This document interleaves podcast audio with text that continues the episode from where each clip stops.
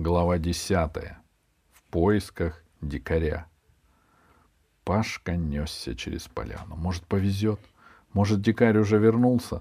Только бы он был дома. Дождь хлестал так, что дышать нечем. Пашка не думал о тиграх или змеях. В такую погоду ни одна тварь не высунет носа наружу. Раз Пашка грохнулся, проехал животом по луже. Но если ты уж насквозь промок, это не играет роли. Вот и лужайка, мокрая, исхлестанная ливнем палатка. Стараясь перекрыть рев падающей воды, Пашка крикнул «Дикарь!». Дверь в палатку была застегнута на молнию. «Дикарь!» — кричал Пашка, тряся упругую дверь. Палатка пружинила, раскачивалась. Никто не отзывался. Пашка нащупал застежку и потянул ее вверх. Дверь отогнулась.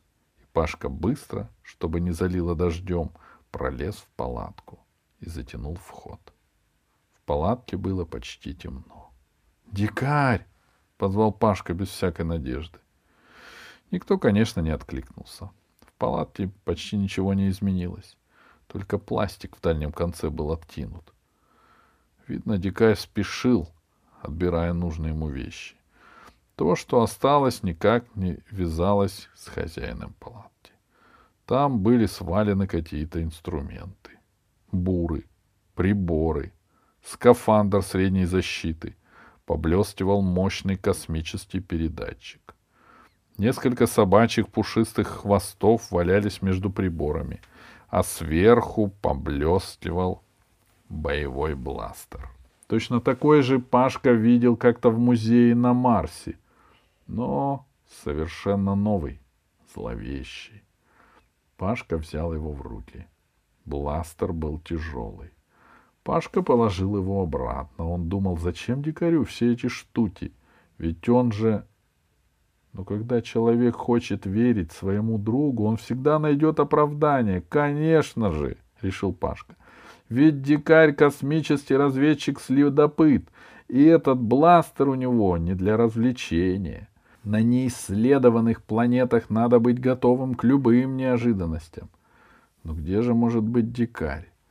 Наверное, он волнуется, ждет того момента, когда они со Светланой смогут убежать с этой проклятой Пенелопы.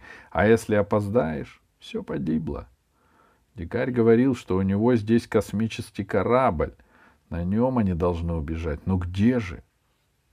Пашка стукнул себя по лбу так в суматохе свое имя забудешь. Сказано же, у разрушенного города. За час туда не успеть.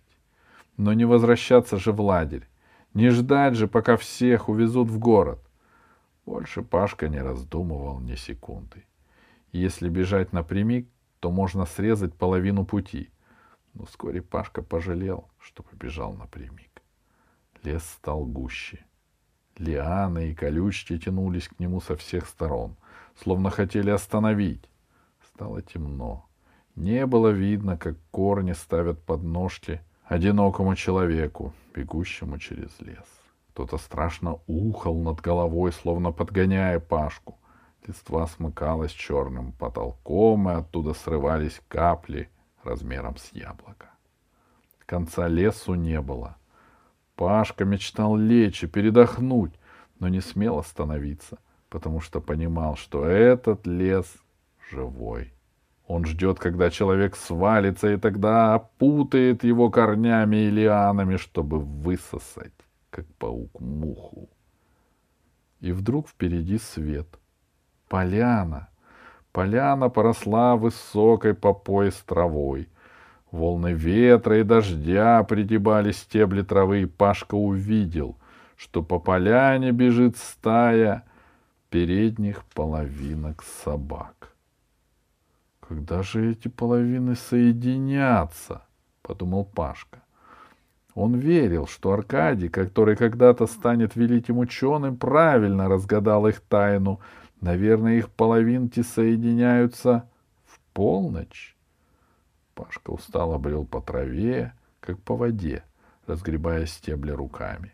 Трава нехотя расступалась перед ним и сразу смыкалась сзади.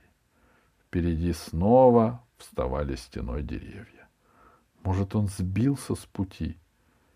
И тут впереди, чуть правее, раздался гулкий длинный удар, словно кто-то стукнул палкой по стальной двери. И сразу все стихло. Даже дождь измельчал и осторожно постукивал по травинкам маленькими каплями. Может, это дикарь проверяет двигатели своего корабля? Может, что-то с ним случилось? Пашка забыл об усталости. Он побежал, забирая вправо, туда, где в стене леса виднелась прогалина.